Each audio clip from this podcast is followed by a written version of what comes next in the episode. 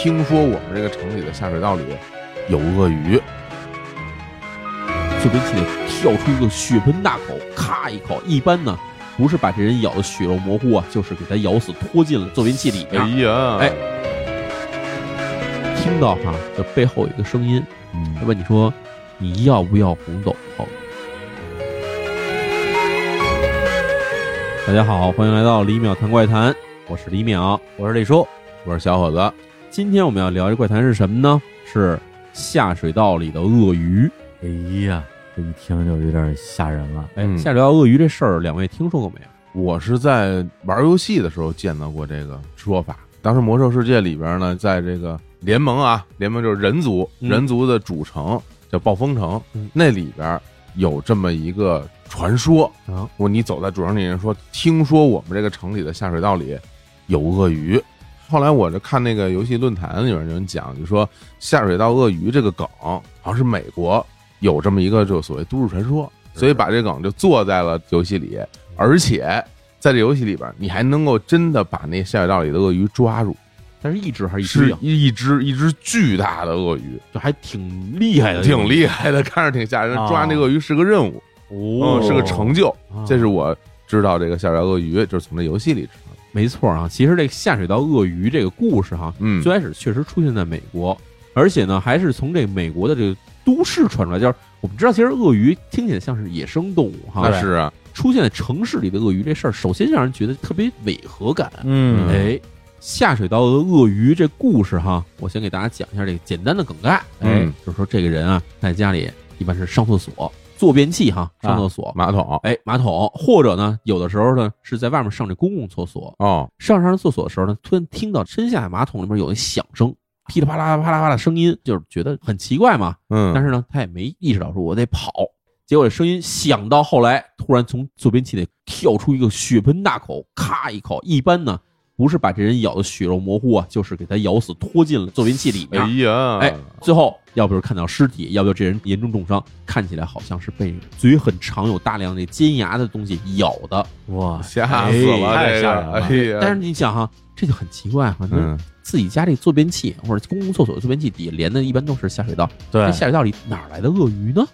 反正我是觉得物理上当然不可能，因为咱不说那个鳄鱼能不能在这里边生活，嗯，它那管那么细，是吧？鳄鱼怎么钻进来呢？嗯，对吧？但是，嗯，这事儿吧，你就不能往那边想，嗯，一想感觉都不敢上厕所了，老觉得底下要钻出个什么东西来。哎，尤其假如联系到其他的都市传说哈，哎，日本都市传说里面有一特著名的，我不知道两位听说过没有？一个叫做这个红斗篷，这也是坐着在这上厕所的啊。哎呦，这上厕所招谁惹谁了？我跟你说，你会听到哈，就背后有一个声音。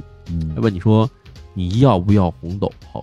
哎呦，我吓得我被笔都掉了，我 吓一哆嗦。哎哎，你顺着声音抬头往上一看，就会发现那厕所坐坑那块一左一右不两个墙吗？嗯，在这个墙的某一侧上面会探过一个特别高的一个人的脑袋来。哎呀，然后这人一脸苍白，嗯，然后就问你要不要红斗篷？这时候你有两种选择，嗯，选择要的话。这人就会一个大镰刀砍下来，砍你的脖子上，你脑袋会砍下来，然后哗，血全喷出来，你就是一身的红斗篷。哎，你要说不要呢，那这个人呢就会从上面伸下一个绳来给你吊死，这样你就没有血出来，看起来就是没有红斗篷。我靠！太可怕了！所以你想啊，我不想录了。你上个厕所，对，上面有一人问你要不要斗篷，下面有一张大嘴在那咬你。你说这个厕所你还坐不坐？对，而且要不要红斗篷？要也是死，不要也是死，太过分了。这个，对啊，就跟那无人岛上抓着那个，对，你要死还是要得喽？让让选了得喽，那要得喽死吧？哎，太过分了。这你好歹给条活路。我跟你说，真的，我发现啊，就是上厕所的时候，大家心里其实是有一定恐惧感的，很紧张。为什么呢？那其实是一个人啊。最没有防备的一个时刻，那是你要上厕所对吧？你这裤子反正吞下去了以后，你跑你也跑不利落，而且你那时候如果真是遇到点什么意外，比如地震了，咣咣往出跑。你跑之前，你屁股擦还是不擦？就不要考虑这些事儿。不，我就说呀，还是要考虑救命的原因。总之啊，大部分人啊，在这个上厕所的时候，都是属于一种无戒备状态，就是觉得自己很危险。对，其实很多动物啊，因为我养狗养猫嘛，我发现这狗跟猫其实它们大部分时候也不愿意让你盯着它们上厕所。哎，因为这个时候它们其实也是一种浑身放松、无戒备状态。嗯，哎，所以我相信对动物来说，这排泄可能是一个禁忌的事儿。你说这让我想起来，我以前也是看日本的都市传说，嗯好像是漫画儿吧，嗯里边有一个小故事哎，说在这个城市里边啊出现了一种妖怪，因为他那个漫画的一个设定是这个城市有很多妖怪，专门从下水道、从马桶里边钻出来抓小孩儿，然后呢说这妖怪从哪儿来的呢？嗯除魔人啊有一调查说是因为这个城市里的小孩儿啊，有时候他们养一些小动物哎，什么金鱼啊、乌龟啊之类的嗯，他养一半不想养了，就把它放到马桶里边用水冲走了。结果这些小动物就变成了怨灵，哎，哦回来之后就来抓这些小朋友，就说谁让你们丢弃我，让我们这样惨死在下水道里边。啊哎，我有这么个印象。所以说日本传说里面是这些小动物都死了。对，那么咱讲一下，说美国这个下水道里的鳄鱼事儿，首先很奇怪哈。嗯第一什么呢？美国本土确实是有野生鳄鱼的，啊是，而且美国本土野生鳄鱼还挺猛的嗯啊，这个我可知道，啊。因为就在前两天儿，就前两天儿我刷微博，嗯我说这个美国啊，这哪个州啊？家里边院子里，因为美国人不都那种 house 吗，啊对对对独门独栋的，后面有一大院子，里来了一只大鳄鱼，院子里来了一只大鳄鱼。对，他有一视频嘛。本来我说实话，点开视频之前嗯，觉得说啊，不就院子里进鳄鱼嘛？嗯那我之前我哥们儿在澳大利亚什么生活的，嗯院子里天天进袋鼠，有什么的呀？这不就野生动物吗？对，点个视频一看，我的天，太吓人了！嗯，那鳄鱼我感觉得有三米多长，三米多长，巨长，然后在院子里边就跟那打滚儿、翻腾，然后咬。后来他们应该是找了警察还是那种专业人士吧，嗯说想把那鳄鱼给逮起来，鳄鱼一一张嘴，吭哧就是一口，也不知道咬一什么东西了，直接给咬碎了，就是可能逮它用那个网的哎圈什么的，就给它咬烂了。直接给咬烂了。最后反正用的什么方法，用水冲它呀什么的，给 给它冲傻了，是不是就用酒冲的呀？冲晕了。冲大了，对，那家人自己在屋里拿那手机拍的嘛，嗯家里还有小孩儿，嗯，隔着那玻璃，我都觉得浑身哆嗦，就觉得那鳄鱼随时要从那窗户里飞进来。因为实话说，就是在我们中国看到的鳄鱼，大部分其实都是扬子鳄。扬子鳄扬子鳄相对来说是性格比较温顺的一种鳄鱼。还温顺呢，哎，扬子鳄真的据说是性格温顺，而且它的嘴，首先它不像美洲那种鳄鱼又长又尖。嗯，扬子鳄，反正我小时候我去那动物园里看啊，它首先嘴很短，哦，然后呢，据说它只袭击一些小型动物，它不袭击人，嗯，然后它体型也比较小。嗯，但是在视频，好像包括其实我们在网上可以看到一些这种美洲的鳄鱼，嗯，相对来说是比较猛的，对。体长好像最长能达到七米长。哇，像李叔刚才说的那个美国的那种鳄鱼，比较大个的，应该就是这个密西西比鳄，哦，密西西比鳄非常有名的，哎大型的短吻鳄。哎，所以它这个咬合力也非常猛。说实在话，小孩儿要真别说小孩儿了，大人要一咬这么一口，估计也扛不住。不是你要说一鳄鱼两三米，已经很吓人了，啊。因为一个成年人才不到两米嘛，对，正常情况之下。嗯，真是六七米，那不真一口一个人了。六七米，你想街上 跑汽车都不到六七米。对啊，汽车一般五米。原来啊，咱们也都应该爱看这个《动物世界》吧。哎嗯然后这《动物世界》里吧，鳄鱼的相关节目尤其的多，哎，对就老能看见。一会儿今儿中午一看，哎，怎么又在放鳄鱼啊？嗯一会儿一看又放鳄鱼嗯，然后就我就去观察鳄鱼的捕食嘛。嗯，它一般就是在那儿伏击，趴着不动，趴那儿不动唤哎。然后呢，它的猎物，比如说像非洲那边羚羊，羚，羊啊、角马呀，哎过来了，河边喝水，哎，它就噗一下，它就起来咬住，咬住完以后就往这个河里边拖哦，进了河里边就开始打滚儿。就比如刚才说，哎，翻滚，它咬之后，然后就开始旋转自己的身体，不停的打滚儿，嗯，就能把这个猎物直接给弄得骨折、弄断、弄死。把它的腿嗯或者脖子给拧断了。对，它还真不是说什么就张嘴咔咔咔就直接把你咬了，大卸八块把你吃了，它还不是这么吃，它好像是要用牙给你固定住，然后旋你，然后最后哎吞下去。对，特别可怕的。而且大家在陆地上啊，虽然咱们也说什么袋鼠，哎，在澳洲也满街跑哎，但袋鼠感觉它不是一个凶猛的 一个东西，它顶多给你两拳啊，当然你跟你你也受不了。嗯，对，但是在陆地上，你要真是说碰什么东西之后，可能九死一生嗯，那得是大型野兽，对怎么也得狮子、豹子、狼、狗熊，嗯，但是你在水里边，你得小心什么东西。基本上大家能想到的，一个鳄鱼，嗯一个食人鱼，好好像就没了。对哎，你说这还是这个淡水哎淡水河流域的，然后这海洋里边那就是大鲨、鲨鱼、大鲨鱼大白鲨。我曾经总结出一个理论，哎，就说这个动物，嗯。什么样的动物有攻击性，嗯。看着就厉害。嗯。我总结就两点嗯，一种有大爪子，啊，然后另外就是有大牙，不 是你说这个当然的了，哎不然人长得干嘛对呢？，所以说你看的那些动物，哪个动物有两者有其一，看着就吓人。你看那鳄鱼，就是因为有全是大牙，哎，看着就特别吓人。所以你，看那马戏团或者还动物园，嗯有一些什么动物表演，驯兽员哎把自己脑袋塞在鳄鱼嘴里，对哎，就说你看怎么样？哎哎，不咬我，对胆子大我看着就吓人。所以咱说回来哈，哎哎，咱先统计一下哈，两位哈，哎，你们俩对这个下水道里马桶里钻出鳄鱼这事儿来，嗯，或者说这个下水道里有鳄鱼的事儿，你们俩信还是不信？绝世是是真的，还就是一传说哎呦，你要让我说吧，啊？首先我当然我不愿意相信，因为这太吓人了。但是吧，这种可能性，我就想啊，哎，也不是没有。你说是马桶里还是下水道里？就马桶里啊，他不是说马桶里。啊，嗯哎呀，我是觉得也不是说一定没有，哦万一呢？这谁敢打保票啊？是吧李叔？怎么想呢？我是觉得，小型马桶里是绝对不可能的，哎，因为太细了哈这，钻不出来，除非是小鳄鱼，就是小鳄鱼嘛啊，哎对。然后呢，小鳄鱼也不吓人啊，小鳄鱼它咬不死你，顶多就说有鳄鱼。哎嗨，但是下水道里边，嗯，本身鳄鱼能不能生存，哎，我觉得是存疑的，是吧因为？我不太了解这鳄鱼它生存的一个条件啊什么之类的。是，的，给大家普及一下哈。嗯首先，鳄鱼是冷血动物，就是嗯它自己没有调节自己体温的能力。嗯你像我们天冷了，有时候你的衣服穿的少了一点儿，一打寒战，我们身体呢就会自己发热量，把身体的温度调高。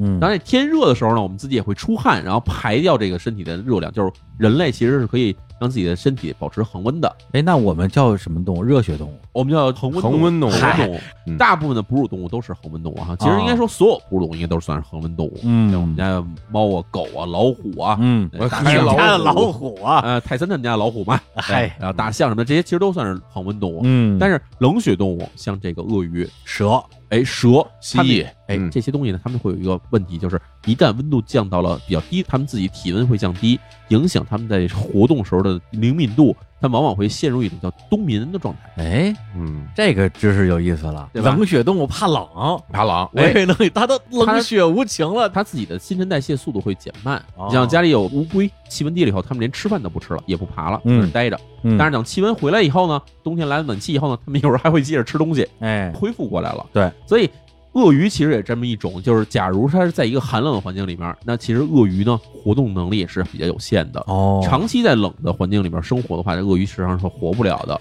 所以哎这也就是说，我们知道为什么说这个鳄鱼很少在这种高纬度地区出现。嗯比如我们经常说北京地区没听说过有野生鳄鱼。都是在什么热带雨林什么的。哎，要不你就去了去了南方，至少你得在扬子江、扬子鳄嘛，啊，扬子江，对吧？所以就没有说听了什么北极鳄这种东西 没听说过的。北极鳄，我太吓人了。对美国这些城城市这些纬度其实跟我们中国差不太多，是甚至有些城市纬度比中国的城市还要更靠北。挺冷的。那他们这种地方，假如说要真的下水道里能有鳄鱼的话，那其实温度可能就是一个问题了。对，下水道也不会比这地上更暖和吧？哎，对吧？下水道感觉就是又脏又冷的一个冷。潮湿。哎所以最开始我听这事儿，我觉得也是编的，可能就是别让大人吓唬小孩儿，让小孩儿别老在厕所里待着。让小孩别拉屎，不是小孩儿在马桶里待着，反正你在那儿坐着，你玩坐 Switch，坐时间太长了，对，哎玩俩钟头不出来。哎，哦他爸说对吧？赶快出来，一会儿鳄鱼咬你屁股。哎呀，哎，小孩儿就把这事儿记住以后，就开始跟别的小朋友说：“你知道吗？我们家厕所里有鳄鱼。”我开始这么想的，嗯后来一调查发现，坏了，这事儿是真的。我就是天，咱们讲了这么多都市传说哈，嗯可能这是唯一一个是真的都市传说。太吓，不是不是哪个是真的，我都不信，这不是是真的，太吓人了。这个谁的屁股让鳄鱼咬了？哎，这还真不是说屁股让鳄鱼咬了就是事实上哈，在美国，在纽约，纽约我们知道很冷啊。嗯，有好多在纽约的朋友跟我说，冬天的纽约那真的是冻哭了你的啊！下暴雪，老师，哎，然后纽约的下水道里啊，还真的出现过鳄鱼，我的天，而且还不是一次，还是好几次。你来淼叔给大家说说这什么时候的事儿啊？哎，咱们先说哈，作为都市传说的这个下水道里的鳄鱼是什么时候出现的呢？嗯实际上是七十年代，有一篇是文章啊，名字叫什么呢？叫《地下的谎言与恐吓》。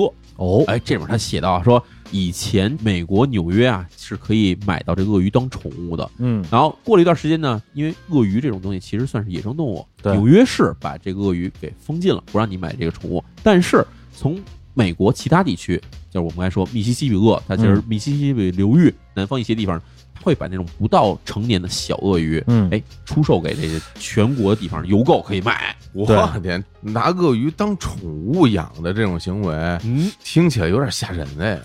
我觉得是这样，一方面啊嗯，确实有点不可理解，哎因为这鳄鱼多凶啊，而且密西西比鳄长长了之后四五米，比人还大。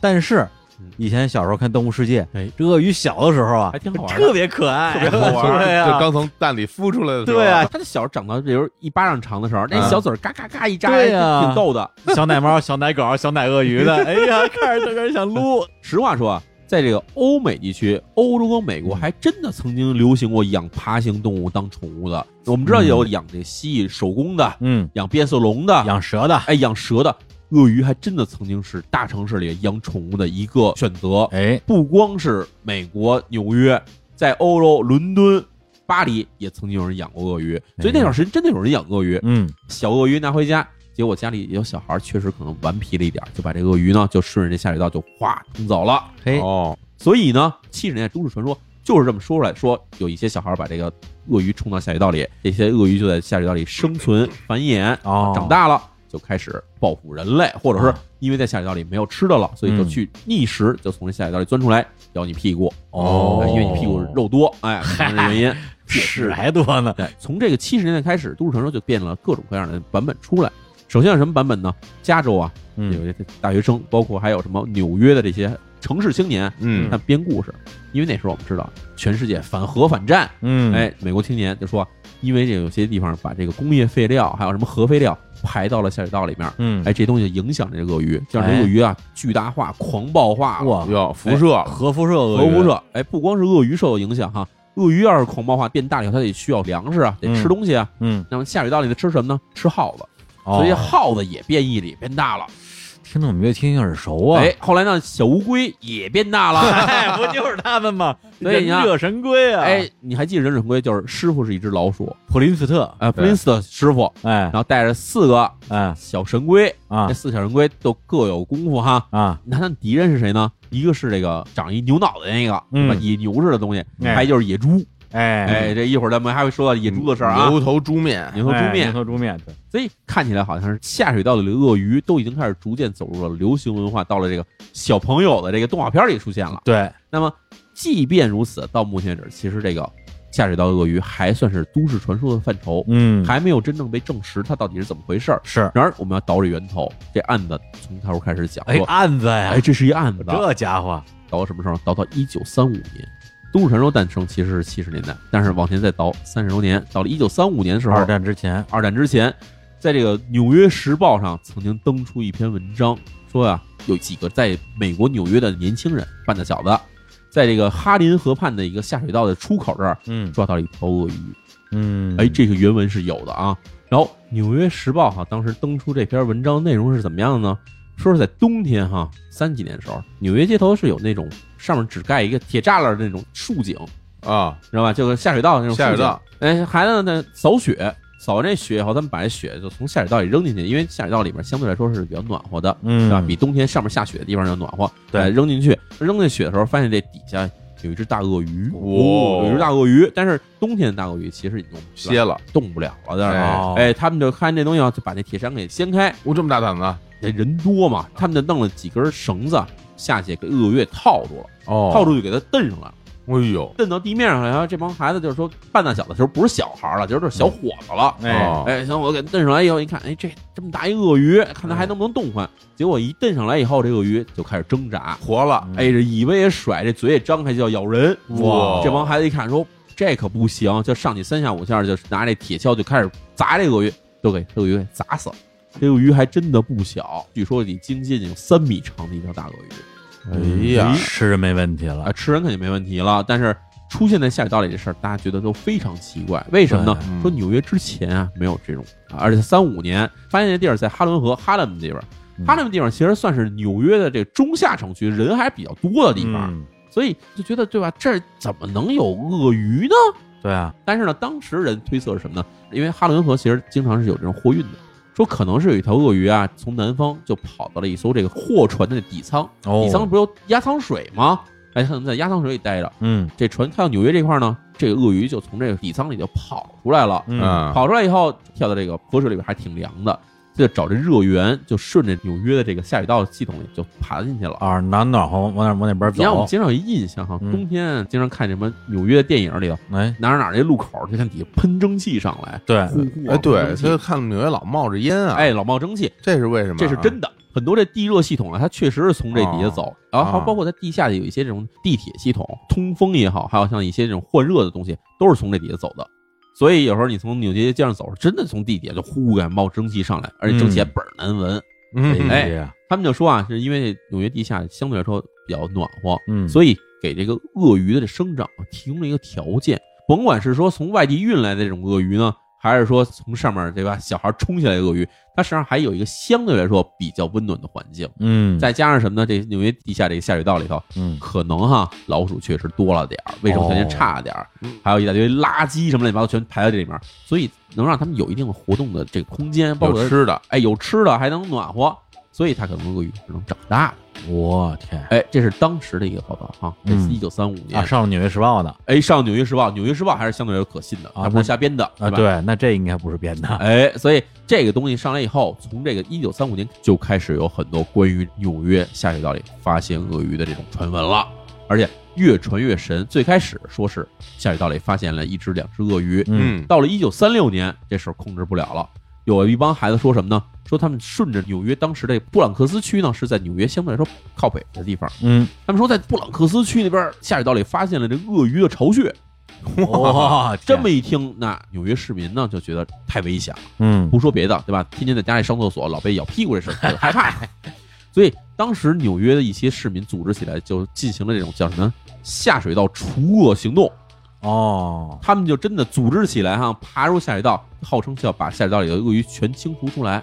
美国大片了，这个，哎，这次活动还确实是颇有成效啊据说连大带小，还真的发现了一些鳄鱼，这是真实发生的事儿吗？真实发生的事儿。哇，但是这些鳄鱼大部分是未成年的个体，嗯，哎，不是那种大鳄鱼啊。啊嗯然后这么着弄完以后呢，纽约市市政工程这负责人啊，还很骄傲的宣称说，纽约的下水道里再也没有鳄鱼了。嗯，但是呢，作为都市传说，这个事情保留了下来。那看来啊，说这个纽约下水道鳄鱼的所谓都市传说，也不是空穴来风，嗯啊，是真有其事。嗯，这个跟以前我们聊的一些都市传说啊有所不同哈。原来有的这种都市传说纯就是编的，它距离它原始那个样本中间还是有一定差距的。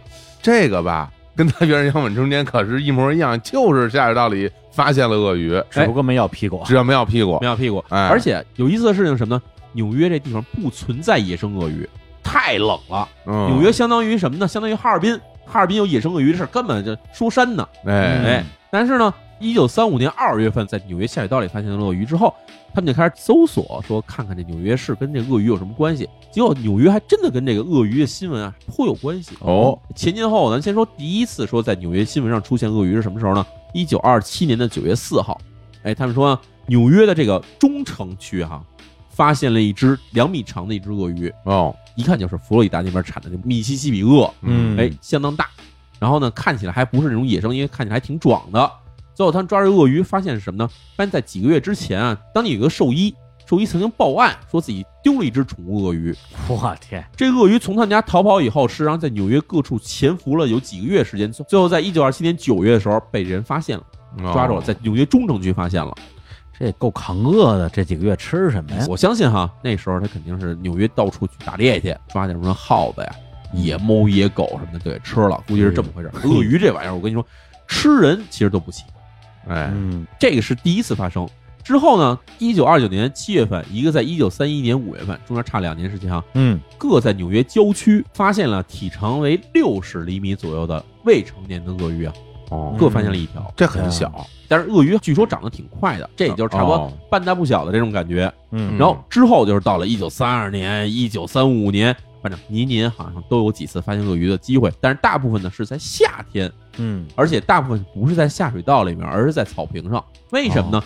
下水道里的环境其实相对来说啊是比较恶劣的。对，那第一脏，鳄鱼它皮肤也是不太适宜这种下水道里的这种环境的。嗯这下水道里有寄生虫又多之类的，它其实容易造成它的寿命很短。嗯所以大部分鳄鱼还是喜欢生活在河边儿，对而且呢，纽约又其实一个两边都是河的这么一城市，嗯所以它相对来说啊，在夏天的时候还是比较适合鳄鱼的生存。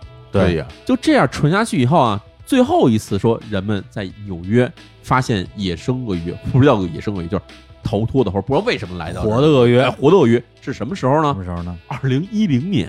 还有啊，到了二零一零年的时候，这人还能在纽约街头找到鳄鱼。二零一零年的八月二十二号，说有一个住在皇后区的人，嗯哎，他报警说在一辆大的这个公交车的车底下看见一只鳄鱼，哇警察就来了，也没见着鳄鱼，嗯但是呢，据描述看起来啊，包括地上留的印呢，嗯确实是一只鳄鱼。嗯然后就说这个鳄鱼从哪儿来的，想了半天，说这可能真的是从下水道里钻出来的。哇哎，反正无论如何啊，皇后区其实我们知道也是一个挺繁华的地区的，对吧？大部分的这个华人在纽约都住在皇后区这地方嘛，它确实是印证了一点，就是说纽约的这下水道里面可能到现在还是有鳄鱼。对还知道躲在车底下，车底下凉快儿那你想，因为鳄鱼它看起来好像是有一大堆盔甲似的，哎但其实鳄鱼身上是有粘液的，哦这粘液是为了防止它身上皮肤被干旱或者是晒的时候晒伤了、哦晒裂了，所以它时刻要保持自己的皮肤的湿润。嗯在车底下待着，估计也是因为这原因。哦，怪不得老在水里边泡着。哎，对，所以这都符合它的习性。嗯这都是最后一次在这个纽约看到了鳄鱼。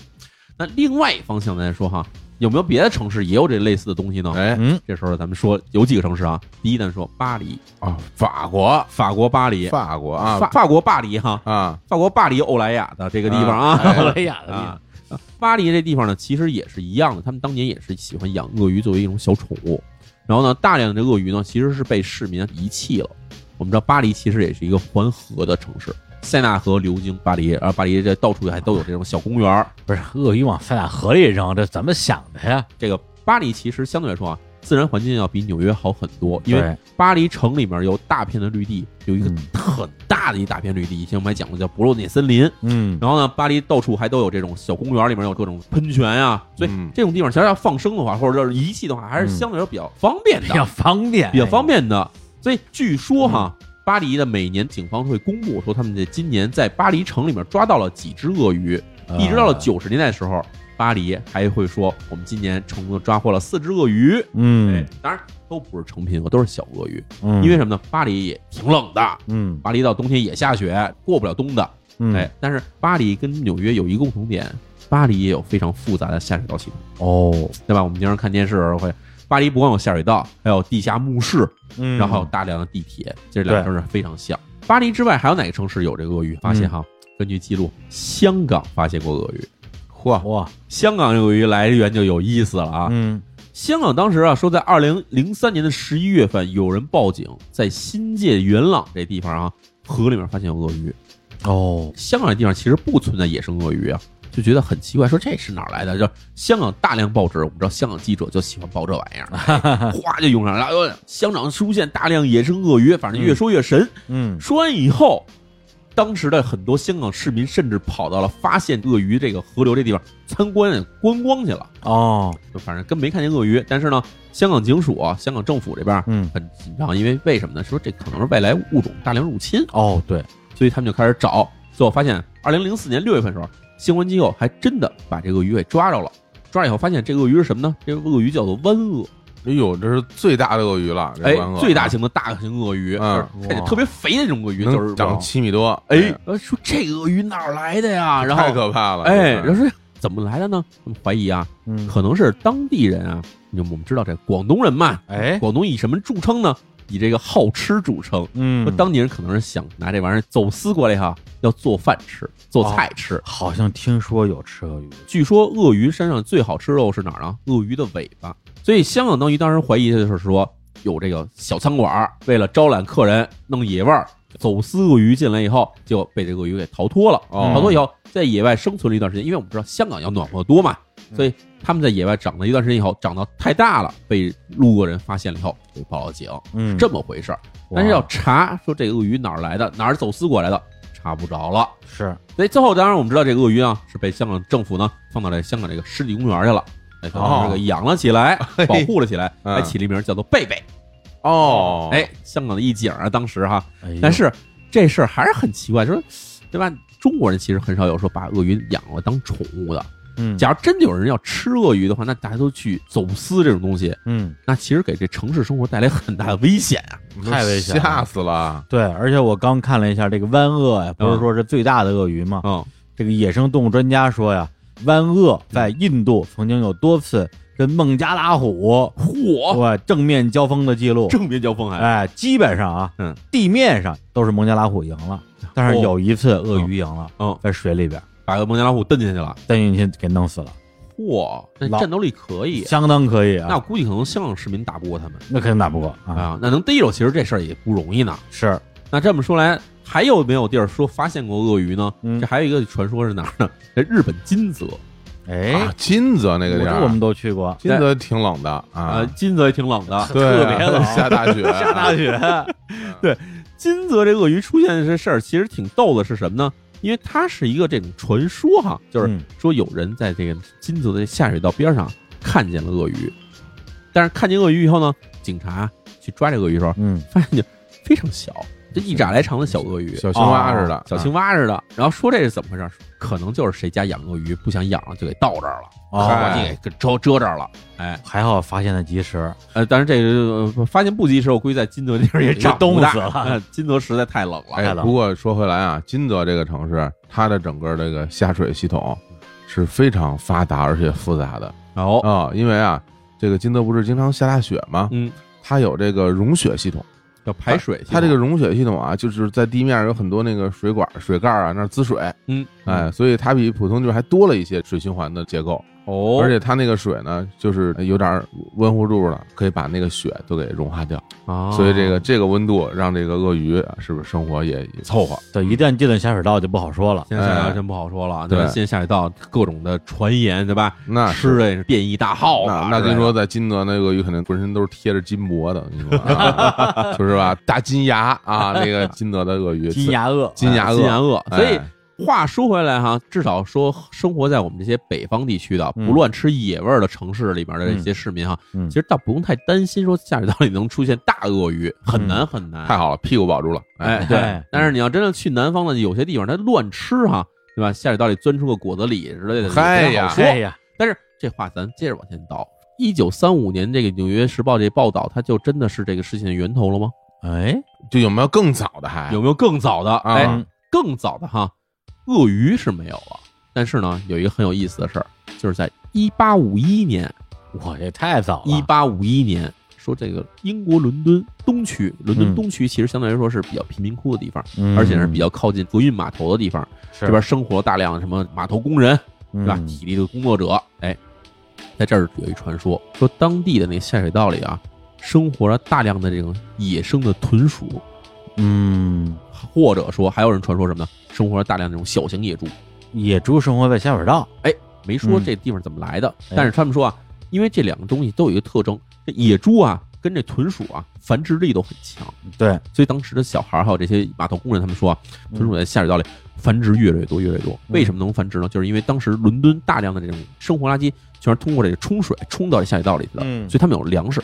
而且伦敦的下水道里啊，咱不说有多暖和，但是豚鼠它是耐寒的动物，嗯，哎，所以它们在里面繁殖，繁殖越来越多以后，粮食不够了，所以豚鼠在逐渐凶暴化，甚至里面还有传说说什么呢？说小孩不慎从这下水道里掉进去了，嗯，怎么再蹬出来就只剩下半身全剩骨头了。哎呦，食人鼠，这个鼠类哈，老鼠吃尸体这事儿确实是确有其事的，啊，的确啊，啮齿类动物也是吃的挺厉害的，而且不是经常说有什么这个哪儿落了老鼠以后，糖尿病病人动不了了，瘫痪了以后，哦，对对对，对脚对趾头被老鼠咬掉了，都不知。道，对啊，经常有这种事儿嘛。哦对对对对然后这种传说，所以当时传说很厉害，说有小孩儿一不小心掉到这个井里，结果再蹬出来，下半身已经全成骨头了。哎呀，这个传说，其实我相信可能是在于我们这个人类的这种新闻媒体上记载里面第一次出现，说嗯有下水道里出现了怪物或者出现了能伤人的东西，这可能是第一次记录。嗯，那么，一八五一年的时候是下水道里的豚鼠，哎，到了一九三五年的时候就变成了下水道里的鳄鱼，到了一九九零年的时候呢，就变成了下水道里的乌龟和老鼠上来打坏人。哎，哎，当然，其实这种传说我们一直看到一个特点是什么呢？嗯都是地下世界。嗯这地下世界那就就得说道说道了。地下世界好像一直对于人类来说哈，是一个比较玄妙的东西。对，就是不说这种什么大自然形成什么地下大的空洞、大溶洞这种，不说这些，啊，所以说下水道不是天然形成的，下水道是人盖的呀。哎，那么下水道这种人建成的这种建筑，嗯它对这种我们生活在上面的市民来说，嗯其实是充满了一种未知的恐惧感的。是那么有一类相似的东西是什么呢？墓穴，哎，地下墓穴。哎哎，地下墓穴是一个很厉害的事儿，尤其在巴黎，那有好多嗯作品都有出现地下墓穴的这些镜头。嗯而且确实，你想想看，你从地上一个小小入口，挺昏暗的，嗯您这叫就下了地下，周围全是历年嗯各个时代死掉人真实的人的这骨头在旁边摆着，对，这过程其实又刺激又让你浮想联翩。嗯很多文艺作品都会描写到这种东西。啊是，包括好多那个所谓的盗墓类的作品，哎，盗墓，哎，哎，《盗墓笔记》啊，这《鬼吹灯鬼》吹灯啊，，哎，哎呦，现在都是大 IP 了，嗯还有很多关于盗墓者的啊嗯一些想象，嗯，对，因为他很多东西其实也是作者自己想象出来的，因为作者嗯他也没有什么的真实经验，对，哎，也不太可能，是吧？作男者不是劳拉什么的，鼓励呃，毕竟这是违法行为嘛。对，之前那个什么南派三叔啊，哎也上过我们的节目，嗯看着也跟好人似的，哎应该没干过这种事儿。哎，可能吧？对，哎但是还，但是你说这个，我想起一事儿来啊。但是我现在啊，嗯，倾向于你是不干，我还以为这，我还说我现在金盆洗手了什么的，不 倾向于不做倾向于不干了，哎，啊，嗨，倾向于认为这事儿呢，不见得是真的啊啊。但是我有一个朋友，一个小姐们儿嗯啊，但是现在已经不在国内生活了。呃，她当年还在北京的时候我讲一事儿嗯，说自己呢谈恋爱这事儿吧，好像一直就不太顺。嗯，对，就是交一男朋友吧不靠谱，又交又不靠谱。我说怎么不靠谱啊？他说第一个呀是当我这一上班，然后呢在公司单位啊就认识一个普通的一个男同事，啊嗯感觉这人也挺老实巴交的。嗯后来就说那要不就谈着吧。结果后来发展的差不多，男朋友说哪天来我们家看看呗。啊，结果一去发现那男孩他爸，啊他们公司大老板，嚯，啊，豪宅。嗯他一看说哇这怎么回事啊？说没想到这儿有一个什么隐姓埋名的。嗯然后他自己也没觉得什么不合适的，但是嗯对方家里可能就是有点挑三拣四了。嗯，他说：“哎呀，我也没想嫁入豪门，结果你给我来这个，得了吧，就就分手了。分手之后呢，他又找了一个男朋友，是一个摄影师，天天拍照片儿。嗯哎，俩人觉得不错，说哎，终于找到一个平凡人。就发现这个男朋友啊，经常晚上出去，早上回来，但是也不知道干嘛去了。男朋友一开始也不说，嗯，等过一段时间，俩人感情真是进一步升温了。男朋友说实话了，我呀是个盗墓的。我去，当时我那姐们跟我说这事儿的时候，我都有点说实话不太能相信，因为我觉得这事儿不都是小说里写的吗？这骗编的吧。啊然后他后来给我讲了好多嗯，细节，哦比如说大家怎么分工，啊，包括一小时给多少钱，全都是有鼻子有眼儿的。哦，呃听得我反正将信将疑。哦后来我说：“那你跟男朋友怎么样？”他说：“后来也觉得说是吧，身边找这么一位，这提心吊胆的。”后来也就分了手了。反正就这件事让我觉得说，我天天觉得这种人啊，至少啊，真就是在别人的口述之中是真的存在的，嚯，真的假的咱不知道了。原来如此，哎，嗯所以当时这事儿，我觉得说，我天，这挺吓人。哦，但是如果除了盗墓的之外，还有什么在地下呀？地下，铁，嘿，地下铁。说到这个就有意思了。嗯那地铁其实是我一直都特喜欢的一个东西，嗯而且我们觉得哈，地铁里说不定也有什么不为人知的小秘密，或者是大秘密。嗯，这其实，在各国都有一种传说。你知道，只要这城市有地铁，而且地铁有一段年头了以后，这肯定有相关的问题。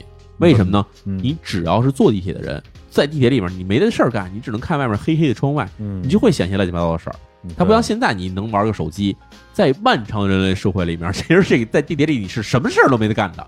而里边连那个手机信号都没有，一开始。啊，对啊？吧？电话也不能打，有的地铁里面那灯还很昏暗，就是地铁真的说能做 特别亮的时候，那都是很现代的时候的时候。我回忆了一下啊，啊。就是因为我是差不多从九五年哎。开始每周会坐地铁，哎。从这个北京的郊区啊嗯。进城上高中嘛，嗯，然后一直到咱们如果说以到有智能手机嗯。为一个标准，包括这个手提笔记本电脑，嗯嗯嗯，那以前在地铁干嘛呀？没事儿干，就几件事儿：看报纸、哎。看书、听歌、发呆。睡觉、看人，看人，没了，对，没有其他事儿可干了。是这么回事儿。所以咱们年轻时候、小时候会听一些跟这北京地铁相关的一些传说哈。嗯，对，比如说哈，每天晚上会有一班专门开的没有人的地铁嗯啊，从西单一直开到八宝山嗯啊，这是传说，听说过吧？听说过。哎，还有什么传说呢？就是说地下铁线路里边有这种没有公开的神秘的线路，隐藏的车站和隐藏车站、哎隐藏线路都有，都传说过啊。北京这边的，大家上网一搜都能知道，呃肯定有隐藏线路。然后最多的是传说哪儿呢？一个是东京，一个是纽约，哦，因为这两个城市地铁网络的复杂程度哈，要比别的城市要复杂的多。嗯所以我在东京跟在纽约还都分别有过一次说要去看看隐藏线路我怎么进去的事儿，太野了你，我必须得看，我这好奇欲是挡不住的。你的胆儿，哎，所以还真的有这么一回。你知道东京有那种所谓的这种封闭的线路是什么情况呢？嗯它这个线路一旦开启以后，它不会轻易改道的。嗯但是它曾经规划过的线路，它也不是说我挖好了不使，而是他们会利用当时在二战时期或者更早时期，东京为了防空袭挖了大量的这种已经挖好的隧道，用这个东西当那个地铁隧道来使。哦，所以你在东京是有机会看到什么呢？看到地面上突然出现一个好像是炮楼嗯或者是岗亭的这种以前遗留的设施，嗯，从这地方你能下去，啊，能下去。但是一般人也不敢下去吧？一般人都找不着这东西。有的时候它甚至不是这种一个楼，它什么呢？一个土坡，嗯土坡你背面一看，那边是一个砖搭的一个门洞，是一门从那儿下去呢，其实以前就是防空洞的入口，嗯，这样你能下去。门也不锁啊，没有门儿，其实是、哦就是保护措施。有的嗯大部分时候是什么样的？用土或者砖给它砌上，哦，你根本甭想进去。嗯但是呢，你在东京的时候，其实有机会是什么呢？走那种特别复杂大的车站，比如说嗯大手町、嗯啊，，比如说东京站，哎哎，这种地方其实有机会什么呢？能走到特别偏僻的那种岔道上去，因因为它底下是为了保证各条线路的连接，它底下修的是特别复杂的一个网络。嗯当然，这网络有的线路修完以后没有人走，往前走着走着哈，你看这边是一个月台，有这个铁轨，但是你再往远的时候一看，那边好像还有铁轨，还有这种通道，但是呢底下不铺这个铁轨，嗯地里面完全是空的。是但是相对来说，就毕竟日本人比较严谨啊，他把你所有能进去的路全给你堵死了，你只能从一些这种线路路过的时候，你往里看。但是有时候真的就是看你吓一跳，你车开着开着，你从那窗户往外一看，突然外面一大片空洞，本来你在隧道里走，突然你好像开到了一个地下的广场里面，哦，里面全是黑的，就当时吓一跳。太吓人了，然后有时候什么呢？开着开着开着，路边上突然出现一大门洞，这门洞你能看到那边，那边还一辆车在开，中间是一条道，哦这也挺好玩的。好玩什么呀？这得藏个人，其实有一些都市传说跟东京这地下的所谓地下通道，就是地下神秘通路是有关系的。嗯甚至有些电影其实描写就是说，这个人他特别熟悉东京地下室是如何的。嗯比如为了逃避警察追捕，他从这儿下去以后，从这地铁里面越过轨道，接着往里跑，到哪儿了以后，他发现这儿有一个岔道，从岔道跑过去以后，他能从另外一个地方谁都不知道的一个楼里从楼里钻出来。哦，因为当时其实防空洞修的时候，就是为了给这个楼里的人去逃生的，嗯所以有一些地道真的是可以从这个地道里边一直爬到某一个楼里面，比如国会议事堂，嗯，据说底下就有这种入口。哇，这可以考暗杀了，是吧？哎，这是一个是东京这个，但是纽约那边不一样。纽约的情况是什么呢？纽约它其实有一些车站啊是封闭了的，嗯封闭原因是比较复杂的。比如说这个车站啊，以前可能漏水，漏水多了以后，这地方没法让人再进来了，那暂时封闭，这是一种情况。还有一种情况是什么呢？就是这种车站啊，它其实开设啊没有什么必要，因为两个车站或者三个车站离得太近了，车老也在这儿老也停车，那就影响它运营速度，怎么办呢？再把中间这车站给关闭了。嗯结果在这个曼哈顿岛的尖儿上就有这么一车站，这车站叫什么呢？这车站叫市政厅站。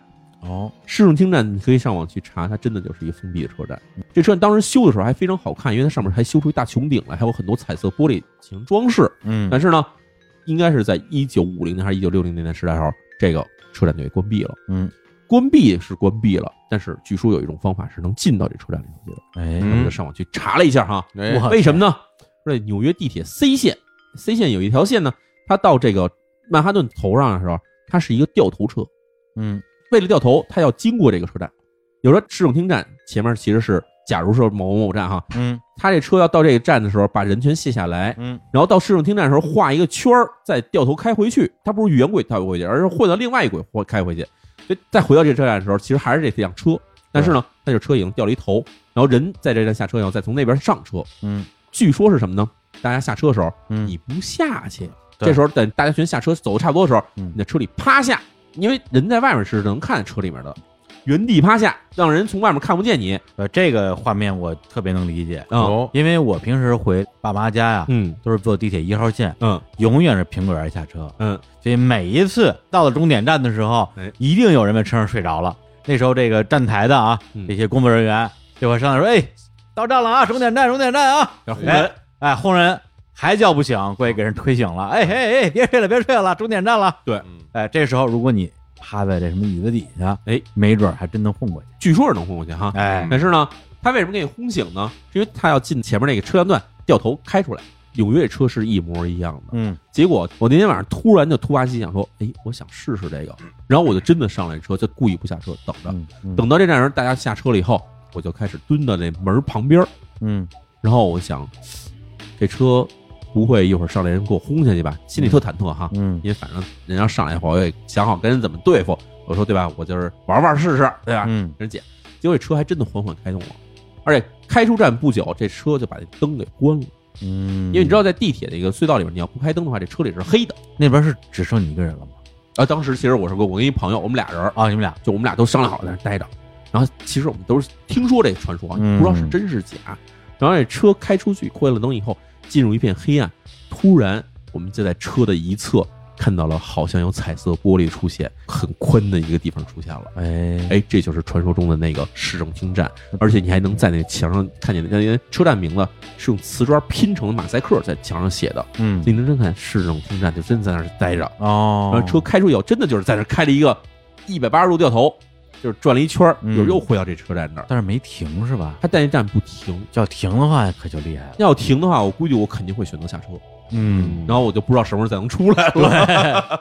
然后在 YouTube 上有一个特别厉害的一帮人是什么呢？也是俩美国哥们儿，嗯纽约的，然后特别熟是什么呢？他们知道这车站大概的地下位置在哪儿嗯，他们从地图上分析，从纽约的临近这个入海口地方的下水道，啊你知道大管子嗯从那儿爬进去了。嚯就是把你，按着这线路走，最后真的就爬到了这个车站底下，进去了。用了两个小时爬进去了。我的天！啊然后在里边，然后在里边人家拍照吗巡礼，说实在话，我可能是做不了，啊因为下水道里啊，可能有鳄鱼。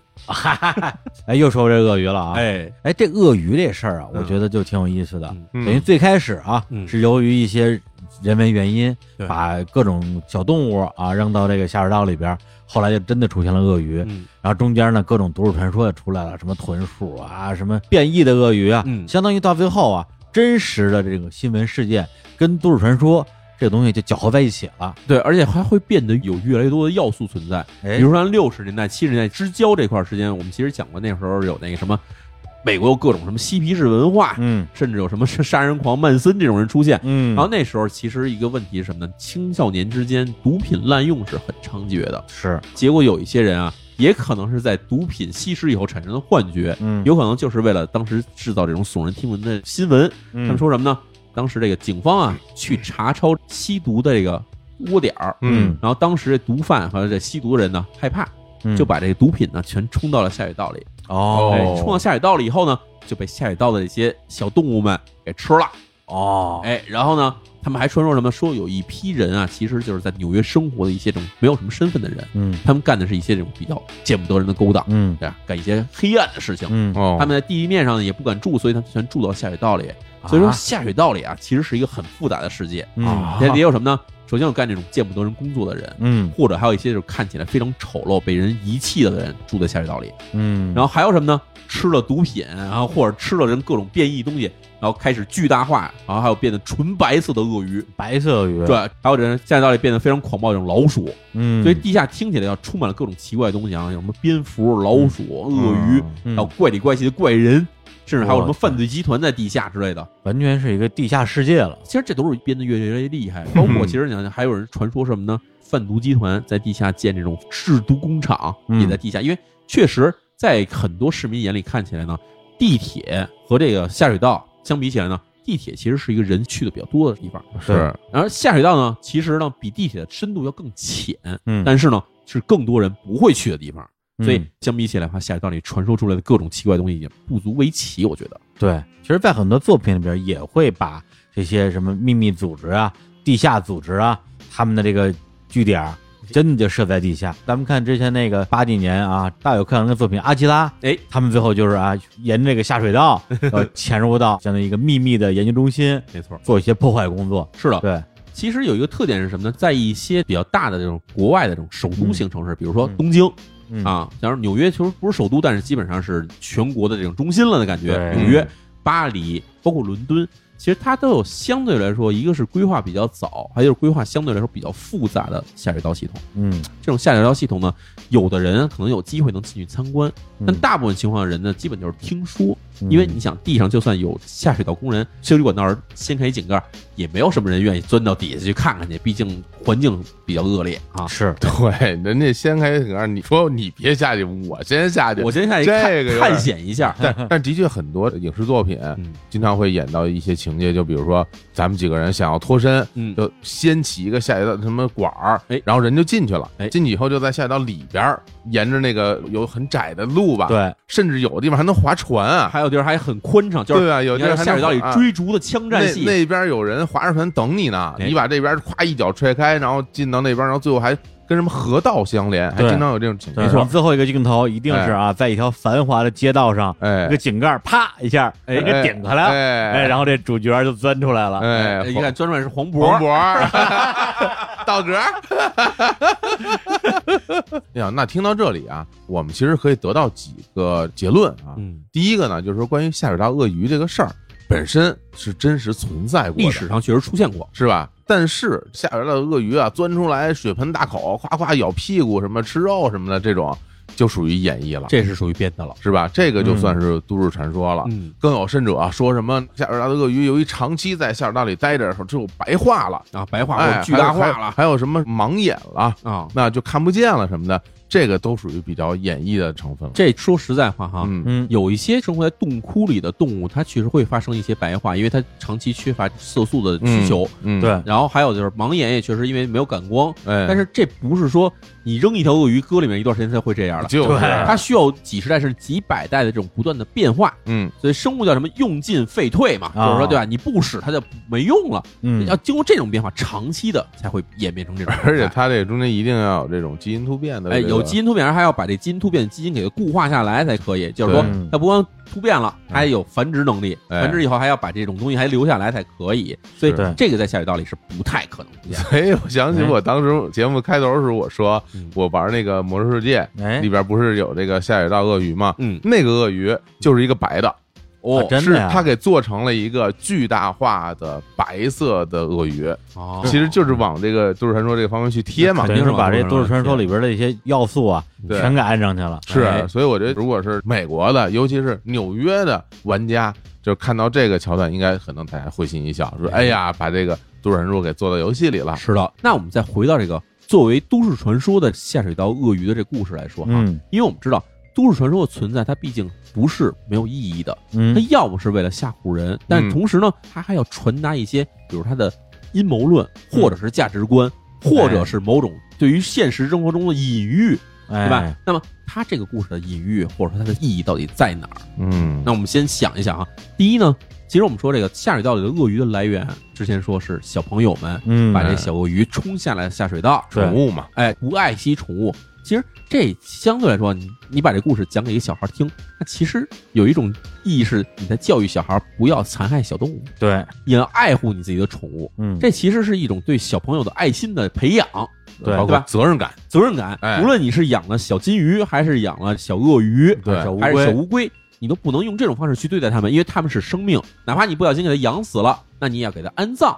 哎，嗯这是其实对小朋友的爱心的一种教育。或者说，比如说一些小动物啊，无论是刚才你说的那些小乌龟、小金鱼，哎，还是猫啊、狗啊，嗯，一般来讲，人把它遗弃了，哎它可能自己就流离失所，可能就死亡了。对，但是在这个故事里边，他们不但没有死亡，哎，他们还会来反击你，变得越来越厉害了。对，就来报仇。嗯我觉得这个可能是他们想要给小孩讲的这样一个故事。你也不要遗弃小动物，对对吧？而且还有一点什么呢？你想哈，经常会说这鳄鱼在下水道里它会变异，嗯这变异原因呢，有的时候是工业废料，有时候核废料，其实这也是一个隐喻吧，啊，就是说工厂也好，还是说跟这核原料有关的地方，嗯，不要把这东西投放到这种下水道里，或者投放在大自然里面去，哎残害我们的大自然。嗯否则的话，大自然里的各种物种可能会发生变化，嗯变化之后可能会反过来给人类社会造成一些损失。哥斯拉嘛，没错，还真是哎真的就是这么回事。哥斯拉其实也就是保卫地球出来了，是吧？对啊，这属于这个环境保护的理念环。境保护的理念，就是现在我们想的话，真的，其实这东西又有所谓对爱心培养，又有环境保护理念。嗯最后一点是什么呢？其实最后一点更有意思，哎，不要瞎往下水道里跑。哦，哎你呀，哎，就是下水道里，他意思其实也是一点，不是说教育我，啊是教育小孩儿啊就是有的小孩儿觉得对吧？哎，到处跑好像挺好玩的，下水道里好像挺神奇的，我去钻进去。但是呢，这时候你吓唬小孩儿了，对吧？下水道里有鳄鱼，嗯，哎，小孩儿可能害怕了。啊，这就是而且这能防止什么？防止一些顽皮小孩真的就跑到下水道里出不来，就死在里面了。挺危险的。有些下水道还有什么一种暗井啊，什么这种地方。我回忆我们小的时候，其实接触这种地方还挺容易找到的，就是挺多经常的，对吧？嗯哪个建筑东西里有一个大井，说在小朋友说，哎，哪个深不见底，谁敢下去？真的说不定就哪个小孩缺心眼儿就跑下去了。对那种类似于防空洞的地方，然后对啊有防空洞你进有个门儿，然后有个楼梯可以往下走，你走走走走，里边就会有水啊，有水而且还有浅呢还有奇怪的味道，对啊而且很多时候是可能死于窒息或者沼气什么的。没错，你说的对。所以这些其实对于这个都市生活中的这种小孩或者是年轻人来说啊，啊，是一种警醒的意识，就告诉你说，哎，这种地方不让你去是有道理的。他不跟你说你到底会窒息或者迷路，那他跟你说底下有鳄鱼，对哎，你跟他说找蟹，人听不懂。对，你跟他说你到底去迷路，那小孩可能就很倔强啊，啊就是我就不信我会迷路。哎，对你跟他说底下有鳄鱼呢，他想对吧？打不过鳄鱼还是算了。哎所以这基本上来说就是。首先，下水道里的鳄鱼这个都市传说，嗯对于我们来说，可能是我们看到的很多都市传说中唯一一个可以被证明它确实是真的一个都市传说。嗯第二呢，它现实意义也确实存在，而且说实在话，对都市生活来说，其实是必要的一种警醒意义。对，那么今天我们这一期下水道里的鳄鱼呢，就为大家聊到这儿。哎，哎，这个大家没上厕所呀，啊，别坐那么长时间，小心鳄鱼咬你屁股啊！嗨，下水道也别去，哎。没鳄鱼也别去。对别老往这种阴暗的角落里钻哈。，对啊，什么下水道啊嗯，地铁站啊，哎。废墟啊，是吧？别到处乱钻。真是。好的，那么跟大家说再见，拜拜